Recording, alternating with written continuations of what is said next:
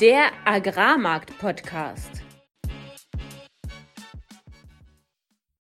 Heute diskutieren wir die aktuell entscheidenden Tage des Getreidekorridors, Fabians steile These, dass die Inflation vorbei ist und wir überprüfen unser bärisches Szenario. Alles, was wir im heutigen Podcast besprechen werden, sind unsere persönlichen Meinungen von Philipp und von mir und keine Anlageberatung.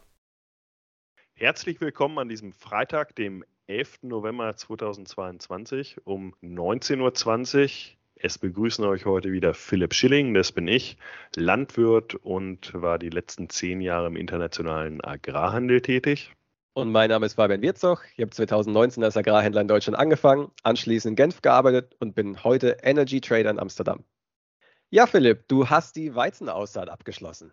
Genau, wir sprachen gerade darüber. Ähm, jetzt sind natürlich die letzten Flächen, wo aktuell noch Zuckerrüben in der Miete liegen, ähm, zu drillen. Das ist immer der Fall. Sag ich mal, das kann erst passieren, wenn die auch abgeliefert sind. Aber ansonsten ist der gesamte Weizen im Boden und ich muss sagen, zu optimalen Bedingungen für November, das haben wir schon ganz anders, unter ganz anderen Bedingungen gemacht. Also viel feuchter, viel schmieriger sozusagen, da den Weizen eher reingequält, während äh, jetzt optimale Bedingungen waren, fast wie im September. Und wie war, äh, deshalb, wie war das bei den, den Flächen, die du früher schon ausgesät hast? Auch die Bedingungen waren gut. Es war ja insgesamt relativ trocken. Das war ja ein Problem für gerade für den Raps. Alles, was früh gesät wurde, war, war da eher ein bisschen problematisch. Dann hat es allerdings hier zumindest äh, zwischenzeitlich auch geregnet. Von daher Aufläufe sind insgesamt gut. Bestände sehen gut bis sehr gut aus, zu einem Punkt, wo man schon wieder aufpassen muss, dass der sich nicht überwächst und dann vor dem Winter quasi so groß ist, dass Frost eine erhebliche Gefahr wird. Aber insgesamt muss man sagen, solange dann auch Schnee kommt, bevor es richtig kalt wird, toi toi toi, ist das, äh, sieht das hier in der Region schon, schon gut aus. Ja, schauen wir mal. Aktuell ist das Wetter ja relativ mild, zeigt sich ja auch in den Energiemärkten. Gas mittlerweile unter 100, was aktuell als günstig gilt, weil wir von 300 kommen. Strom dementsprechend auch niedriger, aber ähm, ja, mal schauen, wie lange das noch so bleibt. Die Märkte stehen ein bisschen auf dem Kopf gerade. Ne? Allerdings. Also gucken wir direkt ins Marktupdate. Marktupdate. Mativ Weizen schließt heute Abend bei 327,25 Euro. Das sind 12 Euro weniger als letzte Woche und damit auf dem niedrigsten Stand seit September. 19. September, um genau zu sein. Und äh, bis heute sind wir quasi jeden Tag auch runtergekommen, die letzte Woche.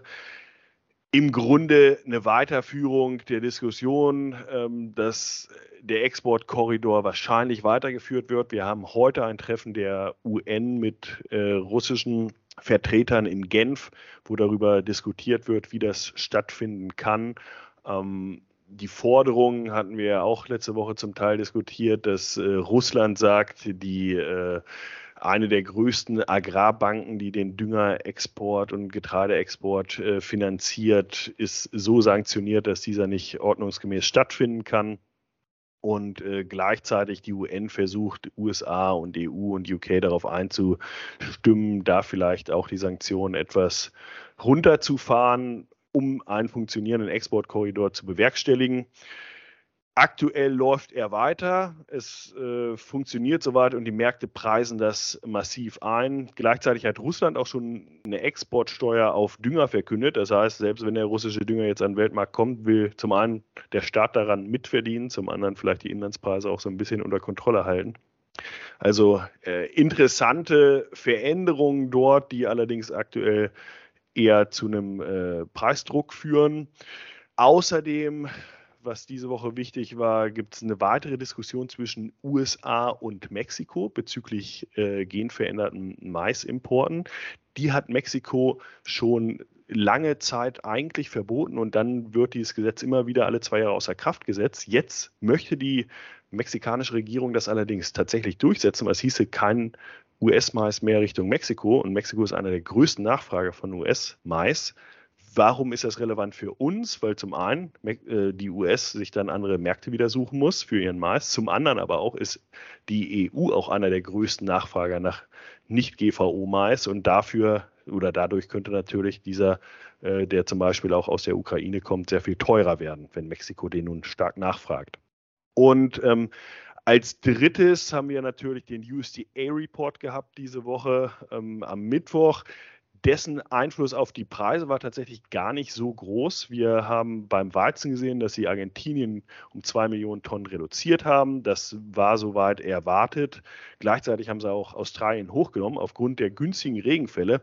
Aktuell würde man sagen, sehr ungünstigen Regenfällen und viele sind eher am Reduzieren der Ernte. Aber sei es drum, insgesamt haben sich die Endbestände nur wenig verändert und damit auch wenig am äh, Preisgefüge getan.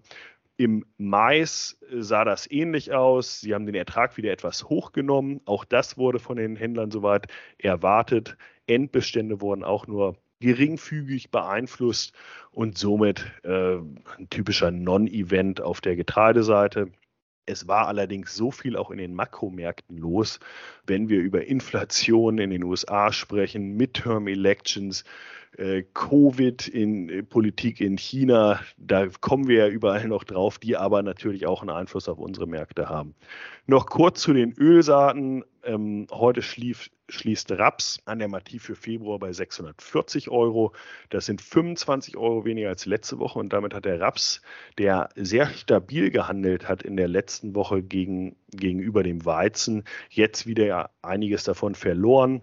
Ähm, der USDA-Report für Soja war eigentlich auch in Erwartung. Auch dort wurde die Ernteerwartung leicht angehoben. Es gab eine Flächenreduktion in Argentinien, was wiederum nicht so ganz klar ist, wie das passieren kann, weil eigentlich äh, die Flächen durch die Trockenheit von Mais Richtung Soja gehen. Und äh, gleichzeitig wurden dann die chinesischen Importe für, letzte, für das letzte Jahr hochgenommen, für diese Ernte unverändert gelassen, wo auch ein starkes Fragezeichen ist und wir insgesamt immer gesagt haben, es, es ist noch entscheidend, inwieweit Asien, aber im speziellen China quasi weiter Ölsaaten äh, kauft und ähm, haben damit diesen Aufwärtstrend am Raps auch gebrochen. Wir, ich hatte mal über die 670er Marke gesprochen und äh, an der sind wir dann auch gescheitert und ja, bewegen uns jetzt wieder eher im, im Seitwärtstrend. Was jetzt die nächste Woche angeht, werden wir im Ausblick diskutieren und damit erstmal zu dir, Fabian, weil da war unglaublich viel los im Makrobereich. Allerdings im Makrobereich gab es extrem viele marktbewegende Neuigkeiten diese Woche. Und vielleicht fangen wir einfach mal an, was ist passiert. Aktien sind 6% gestiegen, der Euro-US-Dollar ist 4% nach oben geschossen. Wenn man sich bedenkt, dass Forex-Märkte, Währungsmärkte normalerweise pro Jahr 2% schwanken, 2-3% schwanken die großen G7-Currencies. 4% ist massiv. Öl gleichzeitig aber 5% gefallen, was, was etwas verwunderlich ist. Aber, aber der Reihe nach. Also wir hatten erstmal die Midterm-Elections, diese Zwischenwahlen in den USA, wo im Vorhinein erwartet worden ist, dass Präsident Biden und die Demokraten abgrundtief verlieren und dass eine rote Welle, die Parteifarbe der, der Gegenpartei der Republikaner ist rot, eine rote Welle durchs Land zieht passiert ist das eilweise, aber nicht so stark wie, wie ursprünglich erwartet. Also das Repräsentantenhaus haben die Republikaner gewonnen. Beim Senat sieht es so aus, als ob sie es vermutlich verloren haben. Das hängt noch ein bisschen davon ab, wie, wie die Briefwahlergebnisse am Ende ausgehen. Und naja, was, was heißt das für die Märkte? Erstens, es gibt keine Mehrheit des Präsidenten mehr in den Abgeordnetenkammern. Das bedeutet kein Durchregieren mehr möglich in der Vergangenheit hat das die Wirtschaft eigentlich gemocht, weil dadurch die Regierung nicht irgendwelche absurden Gesetze verabschiedet hat und neue Hindernisse den Märkten in die, du, du die Beine geschmissen hast. Du, du, sprichst da natürlich auch so ein bisschen Elon Musk auf Twitter nach. Ne? Der, der hat, glaube ich, genau das auch propagiert. ja, also äh, in der Vergangenheit war das tatsächlich gut. Dieses Jahr eher nicht. Also die, die Märkte fanden es initial eher schlecht und zwar deswegen, weil allgemein bekannt ist, dass die Wirtschaft global in eine Rezession geht, in den USA, in Europa, in Asien. Und wenn die Regierung dann gelähmt ist und in irgendwelchen Parteikämpfen verwickelt ist, dann lähmt das am Ende die Wirtschaft mehr, als dass es sie fördert, äh, wenn, wenn wir nicht in der Rezession sind. Deswegen war die initiale Reaktion am Tag danach erstmal ein Abverkauf in den Aktienmärkten und insgesamt ja, der Markt fand es nicht gut. Was interessant ist bezüglich Trump, der ja nach wie vor immer noch auf der, ja, Ambitionen hegt, wieder Präsident zu werden. Seine Kandidaten haben auf breiter Front verloren und sein Konkurrent DeSantis allerdings hat sehr stark gewonnen, weshalb es aktuell so aussieht, als ob Trump vielleicht nochmal versucht, er wird vermutlich nächste Woche ankündigen, dass er fürs Amt des Präsidenten kandidieren will. Aber die Chancen für ihn sind ziemlich gering, dass er von seiner eigenen Partei gewählt wird, weil eben seine Kandidaten keinen Rückhalt haben. Und Amerikaner und alle, die auch irgendwie um Verkauf tätig sind, wissen, dass man kauft nicht von Verlierern, man kauft von Gewinnern. Und die Amerikaner wollen Gewinner wählen und DeSantis ist ein Gewinner und Trump in diesem Fall ein Verlierer. Das heißt, da erstmal äh, an sich gute Nachrichten für, für die Märkte auch, weil, naja, die Wahrscheinlichkeit von Handelskriegen und so erstmal gering ist. Aber insgesamt eher schlecht. Es wird einen Gridlock geben und deswegen war der, der Bericht der Inflationszahlen in den USA von besonderer Relevanz weil die Wirtschaft ist auf sich allein gestellt. Es gibt keine Regierungspakete mehr, die irgendwie die Wirtschaft ankurbeln, sondern es kommt jetzt ausschließlich darauf an, wie entwickelt sich die Wirtschaft selbst und was macht die Zentralbank. Wir haben in den vergangenen Podcast ja schon öfters darüber gesprochen, dass der Markt sehnlichst darauf hofft, dass die Fed endlich die Zinsen senkt oder zumindest mit der Erhöhung, der, mit der Geschwindigkeit der Erhöhung auf runtergeht. Und mit dieser Hoffnung ist der Markt wieder mal in die CPI reingegangen und wurde dieses Mal bestätigt. Und zwar massiv bestätigt. Zum vierten Monat in Folge ist die, vierten Monat in Folge ist die Inflation gefallen. Aber das Entscheidende war die Kerninflation weil es gibt zwei Arten von Inflation, einmal die mit Energiepreisen und einmal die ohne Energiepreisen, weil irgendwann mal die Fed in den 70er Jahren gesagt hat, okay, wenn die Energiepreise sind so volatil und nicht strukturell richtig vorhersehbar, deswegen nehmen wir sie aus der Inflationsberechnung raus und fokussieren uns nur auf den verbleibenden Rest. Ja, und, und eben dieser verbleibende Rest fängt jetzt an zu fallen. Und wenn man sich mal anschaut, die einzelnen die einzelnen Komponenten der Inflation. Das ist Wohnen, das ist Auto, das ist ähm, Lebensmittel, Energie, Service, also Friseur, Bäcker, äh, Putzfrau, Restaurant natürlich vor allem. Wenn man sich diese Bereiche anschaut, dann ist aktuell eigentlich nur noch die, die Wohninflation hoch. Alle anderen Inflationskomponenten fallen schon. Also Energie fällt, Autopreise sind im freien Fall, die Lebensmittelpreise stagnieren oder sind auch fallend. Das heißt, die Wahrscheinlichkeit, dass, diese, dass die Inflation in den USA weiter fallen wird, ist extrem hoch. Und wenn man sich auch mal Real-Life-Indicator ansieht, also wenn man, wenn man auf, auf äh, Immobilienportale geht und sich dort die Angebote anschaut für Mieten und für Kaufpreise auch, die sind im, im freien Fall. Ist ja logisch, wenn die, wenn die Zinsen für Kredite von 2% auf 6% in den USA hochgegangen sind. Deswegen, in den, US, in den USA kann man sagen, die Inflation hat jetzt tatsächlich gepiekt, die Inflation ist vorbei. In China ähnliches Bild. Die Inflation hat auch gepiekt auf einem viel niedrigeren Niveau, anstatt bei 7, nee, bei, bei 9,1 Prozent war der Peak in den USA bei 2,8.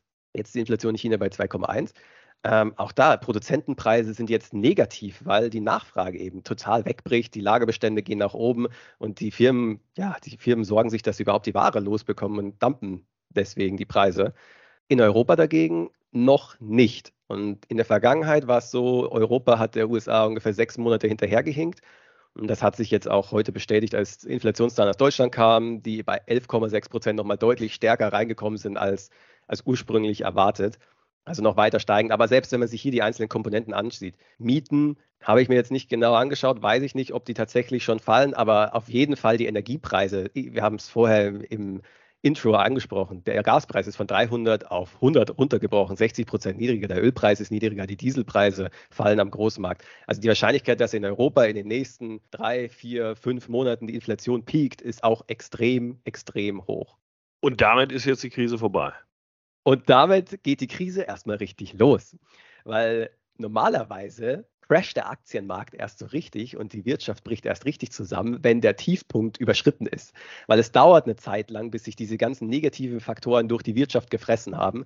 Und deswegen, ja, ich schätze mal, dass wir Anfang nächsten Jahres dann die, die Insolvenzwelle, die, die ja unser Wirtschaftsminister nicht kommen sieht, aber wir in, in Deutschland mit Sicherheit sehen werden, dass sie dann Anfang nächsten Jahres kommt. Aber für die Märkte heißt das kurzfristig eben erstmal, Juhu, die Fed wird wahrscheinlich die Zinsen nicht mehr so stark anheben können, weil die, Wirtschaft, weil die Inflation gepiekt hat in Europa, hat sich Lagarde zwar hingestellt und gesagt, okay, wir werden noch weiter erhöhen, aber an sich ist es offensichtlich, die Inflation hat den Hochpunkt überschritten, die Inflation ist vorbei und deswegen kauf alle Risk Assets. Das war die initiale Reaktion.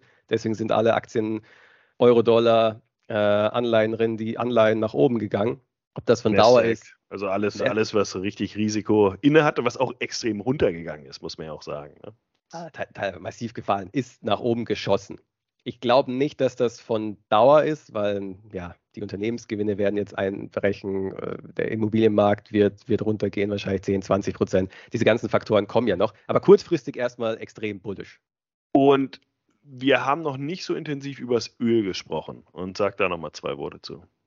Öl ist tatsächlich aktuell gar nicht mal so spannend. Wir haben ja letzte Woche mal gesagt, irgendwie so 80 bis 90 Dollar pro Barrel ist so die Range, in der wir jetzt seit tja, Ende August mittlerweile sind. Nach unserem letzten Gespräch war ja die Hoffnung oder war so dieses Gerücht, okay, China wird die Covid-Beschränkungen aufheben. Da auch der Markt erstmal nach oben gegangen. Gleichzeitig war dann aber wieder die, ja, ja, es ist immer so ein Spiel zwischen China eröffnet die Wirtschaft wieder und dadurch wird die Nachfrage steigen und andererseits ist die, ja, geht die Welt, restliche Weltwirtschaft in eine Rezession und in diesem Pendelspiel befindet sich aktuell der Ölmarkt. Heute sind wir wieder extrem nach oben geschossen um in der Spitze 4%, aktuell ein bisschen zurück auf plus 2%, aber ja, wieder gleiche Story. China hat jetzt offiziell angekündigt, sie werden die Covid-Beschränkungen zurücknehmen. Aber an sich ist der Ölmarkt ja relativ balanciert. Wenn ich eine Wette, wenn ich, wenn ich eine Position beziehen müsste, würde ich den Ölmarkt eher shorten, als dass ich ihn long gehe. Also ich würde eher auf fallende Preise setzen, als auf steigende Preise. Und wir waren in den letzten oder in den letzten Folgen gar nicht mehr so viel, muss ich sagen. Wir, wir waren am, äh, vor, vor einem Monat oder anderthalb immer sehr, sehr bärisch auf die Gesamtlage eingestellt. Und man muss ja auch sagen, hatten damit auch teilweise sehr recht. Ähm, jetzt, jetzt ist aber eigentlich die Frage, wenn wir uns speziell die Agrar- und Getreidemärkte anschauen, ist dieses, ich sag mal, Makroumfeld, was dann auch die Märkte stark und die Agrarmärkte im Speziellen in seinen Bann nehmen kann, so relevant? Ist, diese, ist dieses äh, bärische Szenario, was, was wir gezeichnet haben, aktuell noch äh, dasjenige, was man mittelfristig sozusagen handeln sollte oder in Betracht ziehen sollte, wenn es auch um Vermarktung ein, äh, geht. Und deshalb haben wir uns das als Deep Dive-Thema heute gewählt, Überprüfung des bärischen Szenarios. Deep Dive. Ja, Fabian, wir, wir könnten in diesem Fall aus meiner Sicht zunächst mit dem Makro nochmal starten. Wir, wir sind gerade darauf eingegangen, die Märkte sind jetzt kurzfristig und da reden wir wirklich kurzfristig seit, dieser, seit Mitte dieser Woche wieder am Steigen gewesen aufgrund dieser etwas günstigeren Zinsen. Und du sagtest schon, naja, wenn man das aber so ein bisschen weiter sieht, wie entwickeln sich Unternehmensgewinne, dann sieht das ja alles immer noch nicht so rosig aus und könnte sozusagen die zweite Welle, wenn man so will, an äh, bärischen Neuigkeiten jetzt noch kommen. Inwieweit würdest du das auf die Industrie übertragen und dann auch auf die ja, Lebensmittelindustrie im Endeffekt? Also Consumer Goods hat einen riesigen Lagerbestand aktuell, einer der höchsten Lagerbestände überhaupt. Lag vor allem daran, weil die Liefer Probleme dazu geführt haben, dass die ganzen Unternehmen mehr geordert haben, als sie eigentlich benötigen und auch sehr lange im Voraus. Und jetzt kommt diese Ware erst, die vor einem Jahr bestellt worden ist, aber die Nachfrage bricht gerade zusammen und dementsprechend gehen die Lagebestände hoch. Ganz interessant, ich war vor zwei Tagen ähm, auf einem Event und habe da mit jemandem gesprochen, die für ein Unternehmen, für einen Marktführer, glaube ich, ist das sogar, für diese Wallboxen für Elektroautos arbeitet. Mhm. Also diese Charger Station für zu Hause.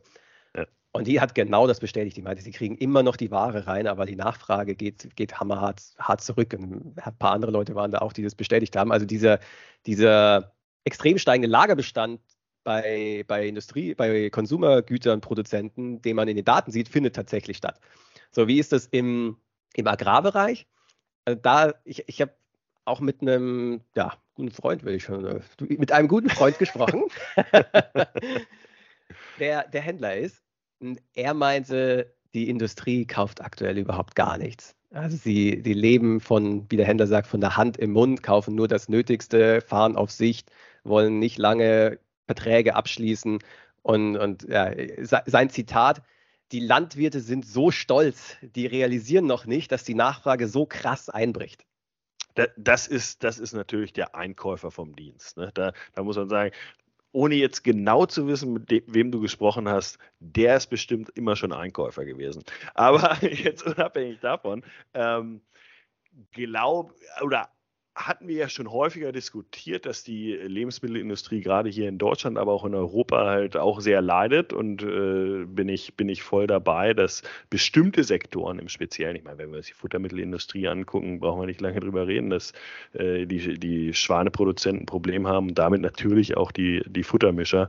Ähm, Stärkebereich hatten wir auch schon mal drüber gesprochen. Ähm, und außer im, im Mehlbereich. Also die, die Mühlen laufen tatsächlich relativ gut. Ähm, gut, kann man sich jetzt vielleicht auch äh, so ein bisschen eine Brücke schlagen. Wir, wir sehen insgesamt, dass die Leute äh, ein bisschen mehr aufs Port Portemonnaie achten und dann isst man vielleicht auch eher mal eine Scheibe Brot, als dass man irgendwo äh, sonst wie essen geht. Also das, das ist vielleicht noch der Sektor, der sehr gut verarbeitet, aber insgesamt wird er auf Sicht gefahren und insgesamt ist dann, und wenn man das jetzt mal umdrehen will, dieses Argument, die Deckung wahrscheinlich in, in der zweiten Hälfte des Jahres auch nicht besonders gut in der Industrie. Das heißt. Mit, mit Deckung meinst du Verträge, die schon abgeschlossen sind für, für exakt, Bereich? Exakt. Und ich, ich glaube, was, was relativ spannend werden kann, und das habe ich letztens auch mit jemandem aus dem Markt diskutiert, dass der Handel wahrscheinlich gar nicht das Gros der Ware hat, sondern es sind tatsächlich die Landwirte, die nach dem Peak dann nicht mehr viel verkauft haben, nachdem wir lange Zeit dann runtergegangen sind und jetzt auf der abwartenden Seite sind. Das hatten wir dann zum Teil ja auch mal immer wieder pro propagiert, ähm, als wir zumindest Richtung der niedrigen Stände des, des, äh, der, der Preisspanne waren aber auch immer gesagt haben, wenn wir am oberen Rand sind, dann ruhig mal was geben. Aber was, was ich sagen will, ist, der Handel sitzt nicht auf den Riesenbeständen und ist so der ausgleichende Faktor dazwischen, sondern ist wirklich entweder, wenn die Industrie kaufen muss, dann muss sie auch kaufen. Wenn der Landwirt aber verkaufen will, dann findet er vielleicht in dem Moment keinen Käufer. Und äh, das, das wird, glaube ich, nochmal richtig spannend in der zweiten Jahreshälfte, ähm, wie sich das in den physischen Märkten hier vor Ort entwickeln wird, ähm, weil natürlich das Ganze auch logistisch eingetaktet werden muss und so weiter. Also äh, es scheint ja generell komplett auf die zweite Jahreshälfte drauf hinauszulaufen. Wenn wir Inlandsmarkt, haben wir gerade besprochen, Exportmarkt, sehen wir auch nicht viel Nachfrage. Und da kommt alles drauf an, was Wo, wobei, passiert jetzt nächstes Jahr. Genau, ich, ich hatte jetzt, ich hatte ja letzte Woche gesagt, Ausblick, was gucke ich mir besonders an in den nächsten Wochen? Und da, da hatte ich drüber gesprochen, was ist denn so die Exportnachfrage?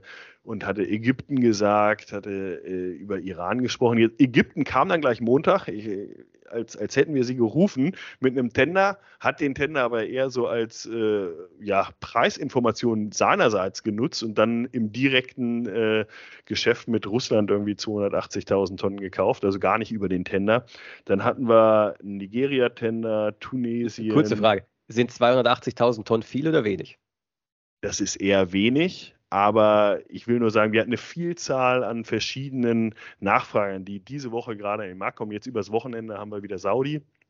Saudi-Arabien, die, die kaufen, haben wir auch schon vor ein paar Wochen mal drüber äh, gesprochen, als die, die Januar, Februar, ich glaube sogar bis März Lieferungen sozusagen eingedeckt haben. Jetzt sind wir eher bei April bis Juni. Das ist dann aber auch schon äh, das, was sie für die zweite Hälfte des Jahres oder des Erntejahres sozusagen benötigen. Und ähm, also es gibt diese Nachfrage, da findet was statt. Wir preisen uns aber aktuell nicht, nicht so sehr gut, weil natürlich Russland sehr, sehr günstig ist, weil ähm, andere da auch noch mitspielen wollen, äh, wenn es um Nachfrage geht. Deshalb ja, es gibt Nachfrage, wir sind aber preislich, es sei denn, wir gehen mal wieder richtig runter, normativ sozusagen, nicht richtig wettbewerbsfähig. Deshalb gebe ich dir bedingt recht. Also es, auch da ist es keine gemachte Sache und wir sehen nicht diesen riesen Aufbau von Beständen zu diesen Preisen aktuell.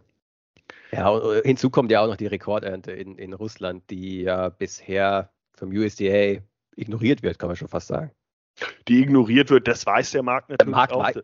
Genau, der Markt weiß es natürlich, aber ähm, nichtsdestotrotz, eine Rekordernte bedeutet riesige Exporte und viel kam da jetzt bisher auch noch nicht raus.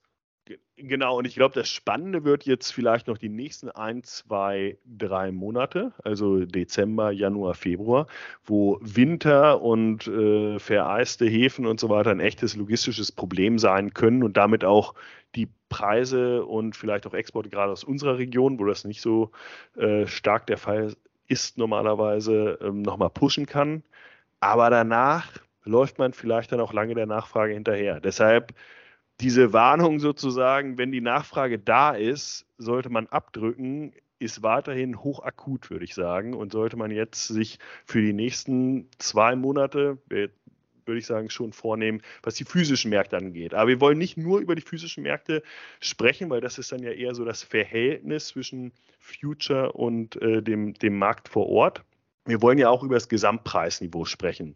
Und dieses bärische Szenario bedeutet ja im Grunde auch immer äh, niedrige Energiepreise. Und wie guckst du darauf? In der Vergangenheit haben wir immer gesehen, dass die Aktienmärkte der Wirtschaft, wie gesagt, drei, vier, halbes Jahr vorauslaufen. Aber die Energiemärkte spannenderweise sind eher wie die Realwirtschaft. Also wir haben 2007, 2008 im Crash gesehen, dass die Aktienmärkte schon längst in den Crash gingen, aber Öl ist weiter nach oben gestürmt auf 150. Weshalb ich denke, dass das Low in den Commodities, das, das Tief in den Rohstoffen noch nicht, nicht, nicht hier war. Nicht im, nicht im Gas, nicht im, nicht im Öl, nicht im Weizen. Bin, bin da relativ bearish. Aber wir haben jetzt so viele bearische äh, Punkte aufgezählt. Was, was ich denke, was ein riesiges Potenzial bietet, dass der Markt richtig nach oben abgehen kann, ist, dass die, Fond, die Fund-Position extrem, extrem niedrig ist. Die Hedgefonds haben so wenig Weizen auf dem Buch wie schon lange, lange nicht mehr. Und wenn aus irgendwelchem Grund diese Funds getriggert werden oder kaufen wollen, dann kann ein richtiger neuer Uptrend entzünd, entzünden werden, man nicht so dramatisch formulieren.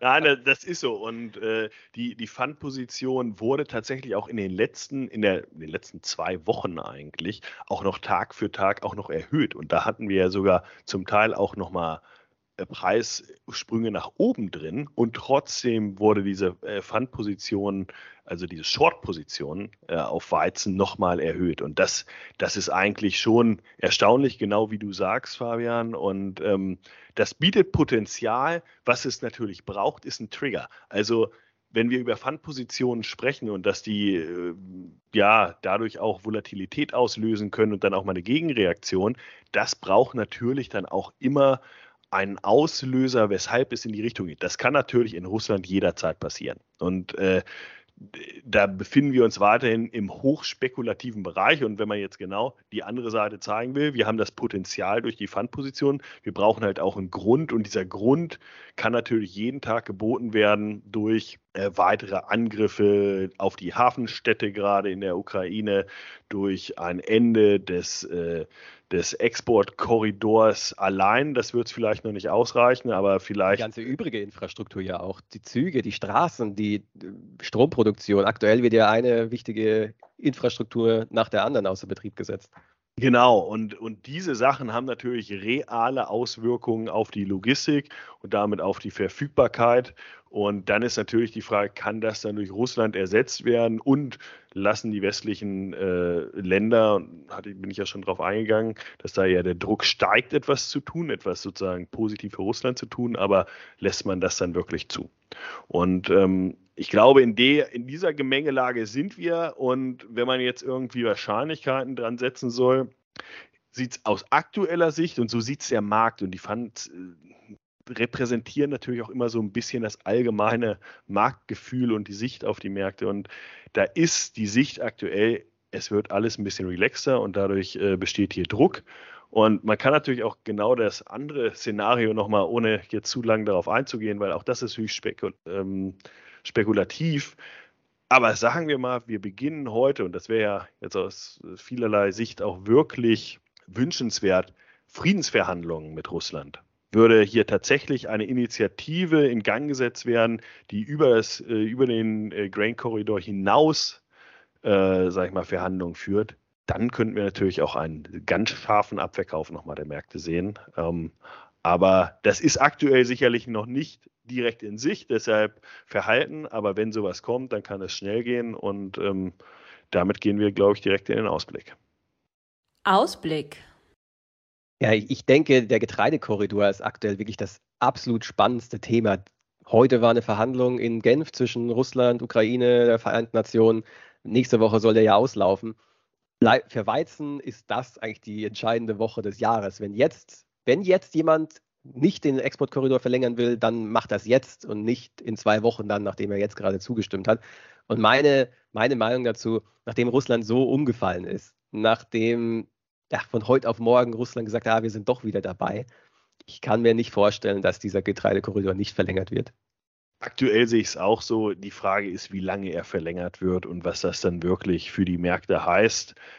Wie schon diskutiert, das ist zum Teil hier in den Preisen mit drin.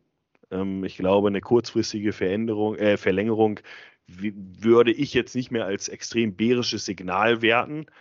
Aber natürlich eine langfristigere Ver Verlängerung des Korridors äh, wäre dann weiterhin ein Argument, dass die Märkte weiter gedrückt werden, dass keine Fundpositionen aufgelöst werden, sondern vielleicht sogar vergrößert werden, sehe ich ganz genauso. Darauf müssen wir gucken, müssen weiterhin sehen, wie preisen wir uns jetzt, was die Nachfrage angeht, äh, auch weiter ein aus Nordeuropa und können letztlich, ja, was, was diese äh, Energiepreise angeht, auch, auch glaube ich, weiter da sehen, wo die Reise hingeht. Ja, der wahrscheinlichste Weg, den die Reise antreten wird, ist ja erstmal die Bewegung fortzusetzen, die sie jetzt eingeschlagen hat. Deswegen, also ich, wenn mich fragst, denke ich, dass das bärische Szenario noch intakt ist für Weizen, dann würde ich ganz klar sagen, ja. Was nicht heißt, dass kurzfristig mal wieder 5 oder 10 Euro nach oben gehen kann. Aber strukturell denke ich, dass wir jetzt in einem fallenden Trend sind und dass das erstmal so weitergehen wird. Wie siehst du es?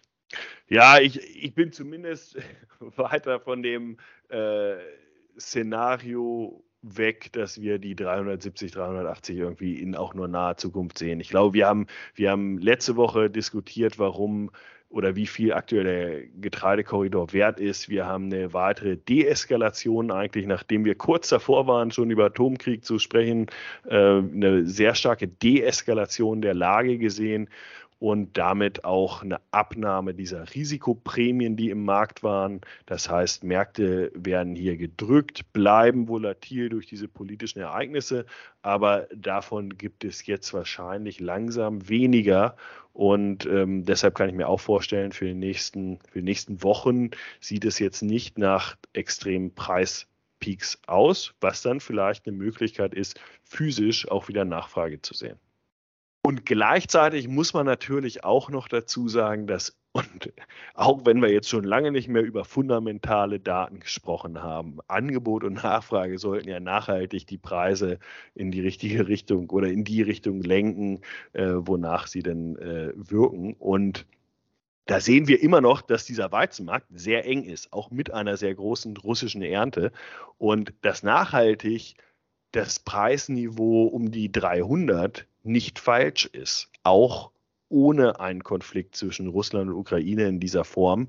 Und von daher kann man in diesem ganzen Szenario sich vorstellen, dass wir erstmal weiter abrutschen. Ja, müssen wir deshalb auf äh, Niveaus von vor zwei Jahren gehen, sehe ich auf keinen Fall so. Und deshalb die nicht nur, weil die Hoffnung hier mitschwingt äh, als Landwirt, sondern auch einfach, weil, weil ich sehe, wie eng dann doch insgesamt Angebot und Nachfrage sind, ähm, muss man das alles auch immer relativ sehen. Und trotzdem aktuell zeigt es äh, global gesehen doch eher Richtung Süden.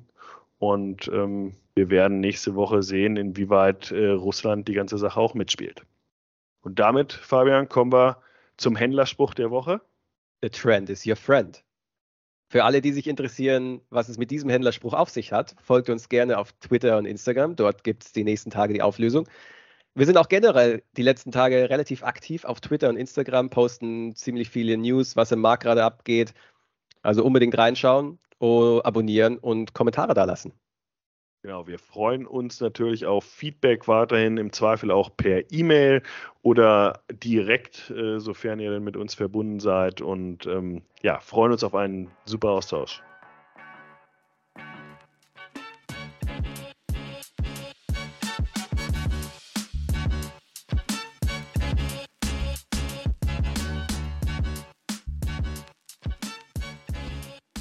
Wenn euch diese Folge gefallen hat, dann freuen wir uns sehr über eure Kommentare und Bewertungen direkt hier unter dem Podcast. Und falls ihr Fragen habt oder Anregungen, schreibt uns gerne eine Mail an studio.agrarmarktpodcast.de.